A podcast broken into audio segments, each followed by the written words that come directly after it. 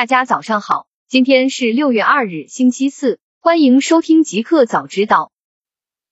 刚发生，Harmonious 发布在即，华为现可使用鸿蒙 TM 商标。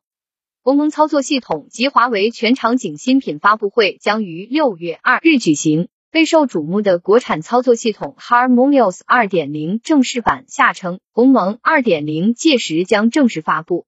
据了解，发布会上。华为多款新产品均将搭载鸿蒙2.0，但不会有搭载鸿蒙2.0的新手机。首批升级名单包括 Mate 40 Mate 40 Pro、Mate 40 Pro 加 Mate 40 RS、Mate X2、Nova 8 Nova 8 Pro、MatePad Pro。曾引发网友热议的鸿蒙商标归属权也终于尘埃落定。从企查查网站了解到。二零一九年，华为技术有限公司鸿蒙商标流程状态变更为驳回复审。近日，相关一审行政判决书公开，因与引证商标构成近似商标，华为诉讼请求被驳回。据红星新闻报道，惠州汽贝科技转让给华为的三个鸿蒙商标，转让时处在申请过程中，目前的状态是驳回复审。在复审期间。华为有权继续使用鸿蒙商标，但不能表明已注册标识二，而是使用 TM 标志。TM 标志对商标有一定保护作用，可以防止他人提出重复申请，表示现有商标持有人有优先使用权。来源：快科技 IT 之家。大公司。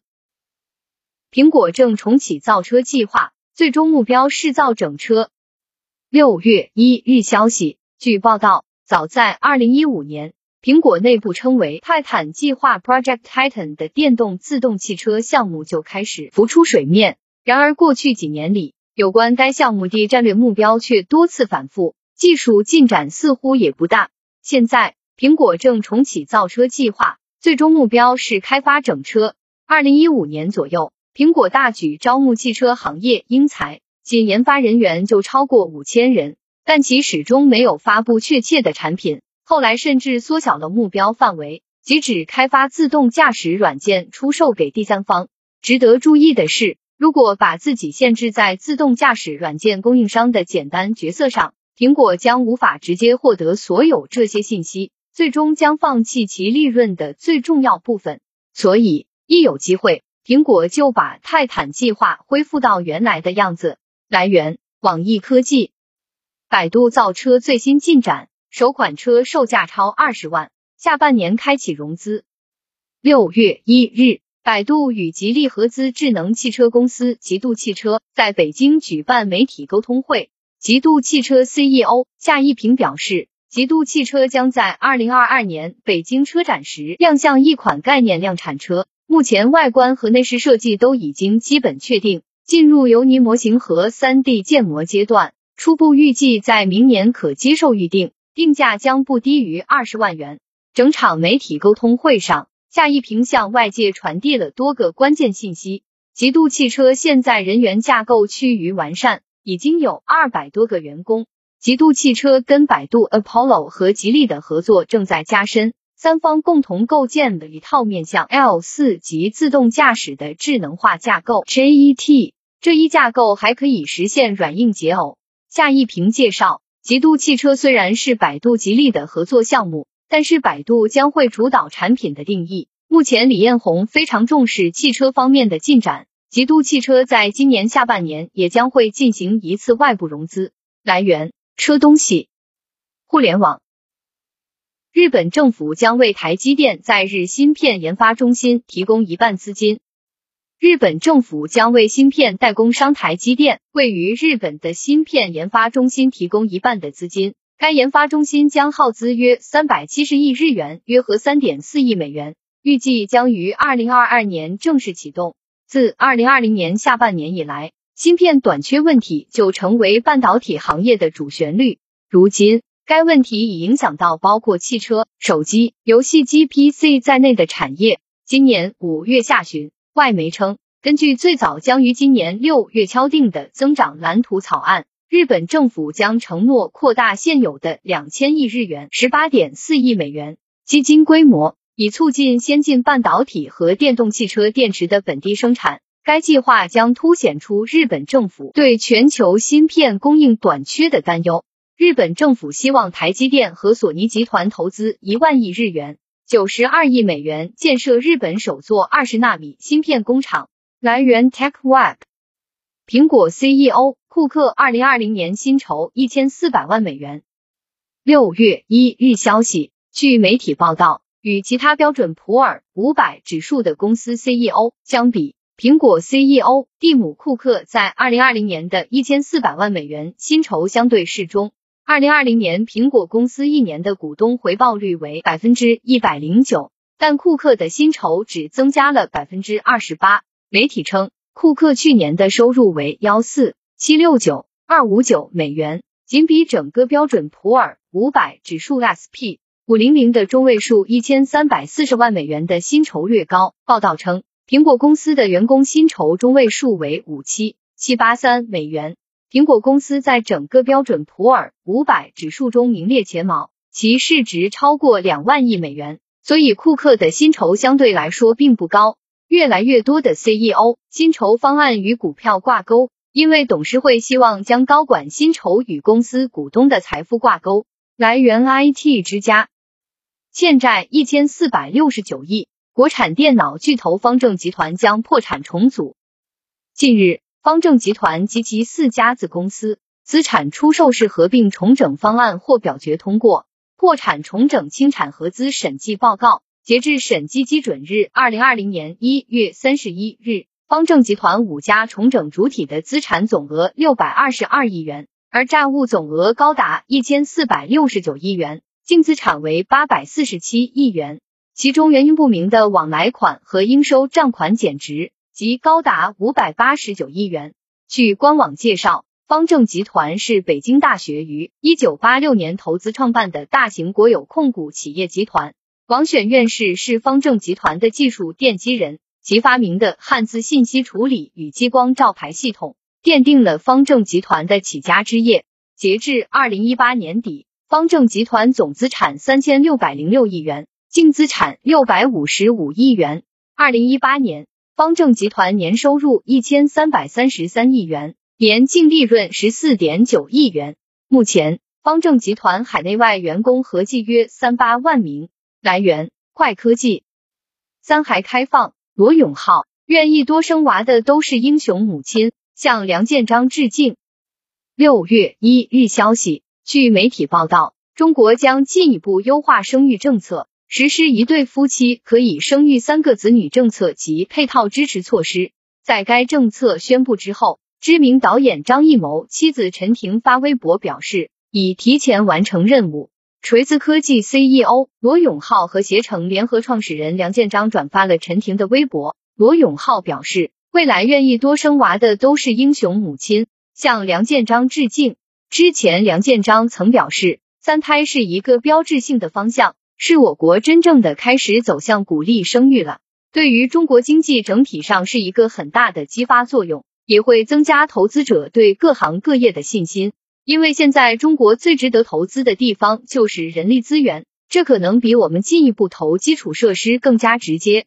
目前投资于家庭，投资于未来的小孩，对中国经济长期是看好的。我觉得长远来看，对于各行各业，包括投资者。都是一个利好。来源：快科技。五月未来汽车交付延迟，小鹏 P7 创最佳月交付成绩。六月一日消息，未来汽车公布，五月份共交付六千七百一十一辆汽车，同比增长百分之九十五点三。小鹏汽车公布五月交付量五六八六台，较去年同期大增百分之四百八十三，其中。P 七交付量一路走高，达到三千七百九十七台；G 三交付一千八百八十九台，同比增长百分之一百二十九。未来 ES 八交付量为一千四百一十二辆，ES 六交付量为三千零一十七辆，EC 六交付量为两千二百八十二辆。截至二零二一年五月三十一日。未来汽车累计交付了一百零九五百一十四辆 ES 八、ES 六、EC 六，小鹏 P 七交付量一路走高，达到三千七百九十七台，G 三交付一千八百八十九台，同比增长百分之一百二十九。截至二零二一年五月底，小鹏汽车本年度累计交付量达到两万四千一百七十三台，是去年同期的超五倍。蔚来汽车称，今年五月，由于半导体供应的波动和特定物流调整，公司的汽车交付受到了好几天的不利影响。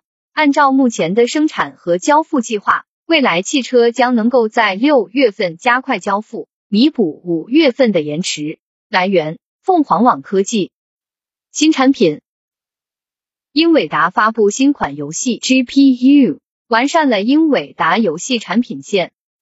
RTX 三零系列游戏 GPU 亮相近半年，英伟达再次完善游戏业务布局。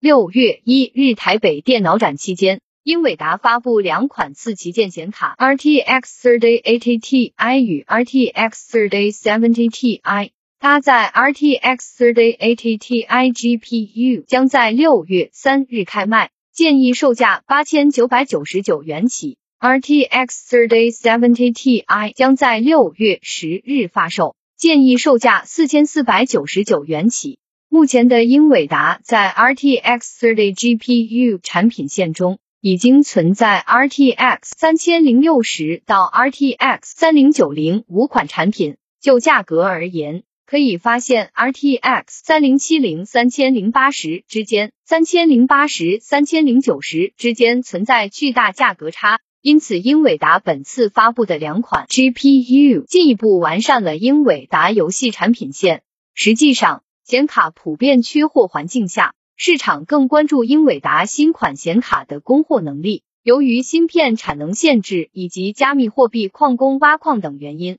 自 RTX 三十系列 GPU 发布以来，英伟达显卡遭到爆炒，市场一卡难求。来源：界面新闻。墨水屏双屏笔记本 ThinkBook Plus 2发布，无线充电版一万零九百九十九元。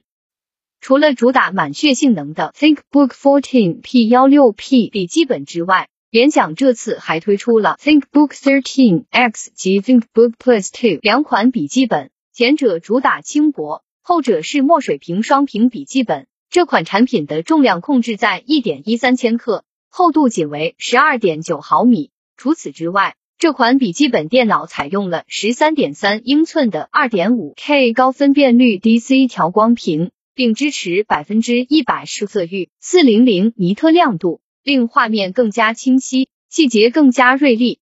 ThinkBook Plus 2搭载了一块十二英寸的 E Ink 电子墨水屏，有着更接近纸张的显示效果，适合长时间使用。ThinkBook Plus 2还有支持无线充电的版本可供选择，将笔记本电脑放置专属无线充电板上即可开始充电。